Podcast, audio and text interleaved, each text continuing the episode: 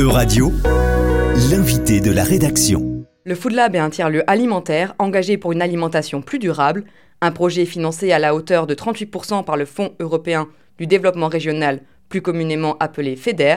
Je suis avec Judith Tricon-Rousseau, directrice du Food Lab, pour nous en dire plus sur son fonctionnement. Bonjour. Bonjour Mathilde. Comment est née l'idée de la création du Food Lab? Alors le Food Lab, ça a été créé un peu avant, euh, avant qu'il y ait une, une, mode un peu de ces cuisines euh, professionnelles à partager. Ça a été créé en 2014 par euh, Baptiste Bernier et Francesco Cingolani. Qui, qui sont à l'initiative aussi d'un projet un peu plus vaste qui s'appelle Volume. Donc c'est plutôt, c'est plus qu'un projet, c'est un lieu aussi, un, un tiers-lieu avec un Fab Lab qui est situé dans le 19e arrondissement. Donc ils ont, c'est à force d'organiser des événements autour, euh, bah à l'époque c'était même autour de, de, soirées, autour du véganisme, euh, donc aussi assez précurseur pour l'époque, euh, qui, qui ont vu en fait un intérêt à faire venir des chefs, des collectifs, pour venir cuisiner justement et pour venir faire euh, vivre un lieu, donc un, espace coworking, euh, mais aussi un Fab Lab. Et donc c'est créé euh, le Food Lab qui était donc à l'origine un peu ce que ce que c'est toujours aujourd'hui une cuisine professionnelle qu'on peut louer aussi bien sur une soirée à la journée pour organiser un événement avec un espace aussi une grande table. Est-ce que vous pouvez m'expliquer la différence entre Fab Lab et Food Lab? Oui, bien sûr. Alors ce sont deux entités différentes. Un artisanat qui s'appuie sur la technologie numérique euh, pour faire des objets et un artisanat culinaire qu'on connaît euh, plus communément. Concrètement, comment fonctionne le Food Lab? Comment y avoir accès? À quel prix? Qui peut venir? Oui, alors donc, le Food Lab, c'est euh, plutôt dédié, c'est un lieu qui est plutôt dédié à une, du professionnel. Euh, là, je vous avais décrit donc le Food Lab euh, qui est situé à Volume, qui a été fondé en 2014. Depuis, on a ouvert une autre adresse, qui est le Food Lab de Mousaya, qui a été justement financé à hauteur de 38% par euh, les fonds européens FEDER, qui là est vraiment un laboratoire professionnel, donc on parle vraiment d'un laboratoire de cuisine, qui s'adresse à des chefs artisans. Ça peut être aussi des restaurateurs qui veulent développer une activité euh, de traiteur en général et qui ont besoin d'un outil de production. Donc on est vraiment sur une cible professionnelle, euh, tandis que le Food Lab euh, Volume est plutôt dédié aussi également à une cible professionnelle, mais qui, maintenant plus s'inscrit dans une démarche un peu d'atelier de cuisine, de sensibilisation, d'animation, donc qui peut être ouvert aussi à, à des particuliers. Combien d'entreprises accueillez-vous ou pouvez-vous accueillir? Et vous pouvez accueillir tout type de cuisine, par exemple, je ne sais pas, des pâtissiers. Est-ce que c'est c'est possible ou pas? Oui, tout à fait. Le but, c'est de vraiment euh, de pouvoir louer l'espace, donc sur des créneaux de euh, aussi bien sur de la demi-journée, journée ou même sur des abonnements. Effectivement, euh, les personnes, enfin les, équipes qui, qui louent au mois, on les appelle les fooders. À partir du moment où ils sont un peu résidents, en fait, c'est comme ça, sont des résidents. ils ont la possibilité de stocker leur matériel, c'est-à-dire que ça s'adresse effectivement aussi bien à un pâtissier qui aurait besoin de venir avec son pétrin, qui peut le stocker dans nos, dans nos espaces puisqu'il a son abonnement au mois, etc. Donc il est un peu comme chez lui. en fait, tout simplement, j'ai créé, c'est un coworking culinaire. Donc euh, on peut être aussi bien là euh, de manière un peu nomade. Et là, dans ce cas-là, vous venez, mais vous pouvez euh, cuisiner aussi bien la cuisine asiatique, africaine. c'est libre et le but, c'est que ce soit vraiment ouvert à, à tout type de cuisine. Et est-ce que vous avez justement un exemple que vous pourriez nous donner d'un foodeur qui euh, a commencé ici et puis ensuite enfin, pu continuer en fait l'aventure euh, culinaire euh, de son côté ben, moi, j'en suis le fruit.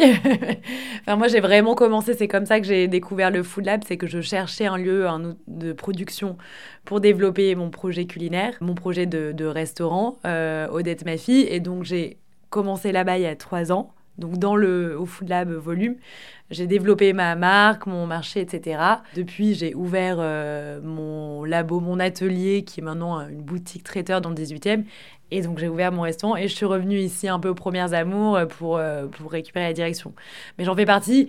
Là, je, vous cite parce qu'effectivement, c'était, euh, je trouve que ça faisait sens. Mais, mais on a également d'autres projets. Il y a également, par exemple, la cuisine de Swad, qui est, un, qui est une activité de restauration autour de la cuisine marocaine végane et qui petit à petit, je vois, commence à prendre euh, son envol, à avoir des, projets de plus en plus importants.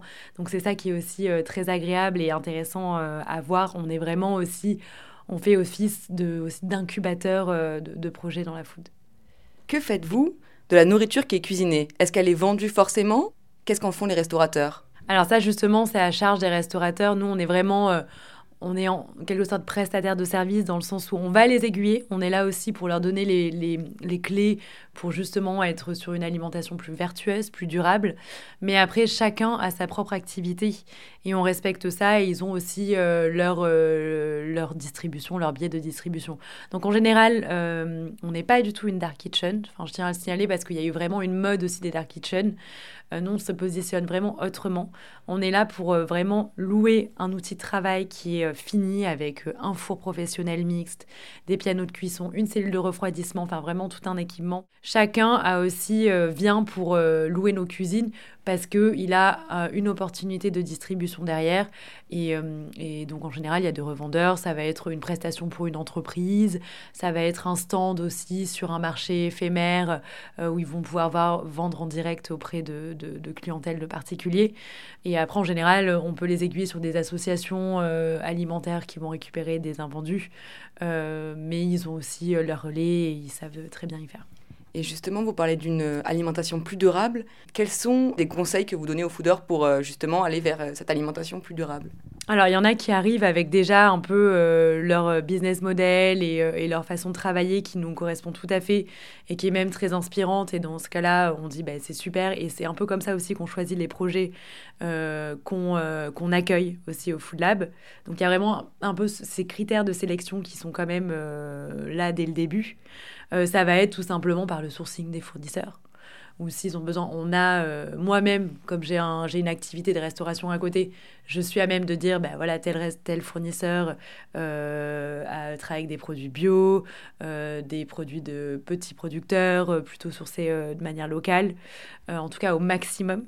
après, il y a aussi des réponses en termes de, de, tout ce qui est emballage. La question va vraiment se poser sur, sur surtout sur l'activité de traiteur. Euh, donc ça, on est à même de les aiguiller et euh, de les orienter aussi euh, vers les bons, les bons fournisseurs et prestataires, aussi sur la livraison. à faible empreinte carbone. Mais également ici, en fait, par exemple, là, là où je suis interviewée, on est à Fab City Hub, donc là où on a la deuxième adresse de Food Lab où on, a, on est un tiers-lieu aussi euh, en termes de coworking et on a des entreprises en, euh, spécialisées dans l'ESS qui peuvent être aussi euh, relais d'accompagnement sur une dynamique, donc enfin, sur une transition en tout cas écologique. Donc ça aussi, ça, c'est tout un écosystème aussi qu'on met, qu'on met à portée de main des, des. Est-ce qu'il y a des ateliers ou des événements qui sont organisés auxquels pourraient participer euh, des auditeurs? Et si oui, est-ce que vous avez des exemples de derniers ateliers qui ont été euh, organisés? Oui, tout à fait.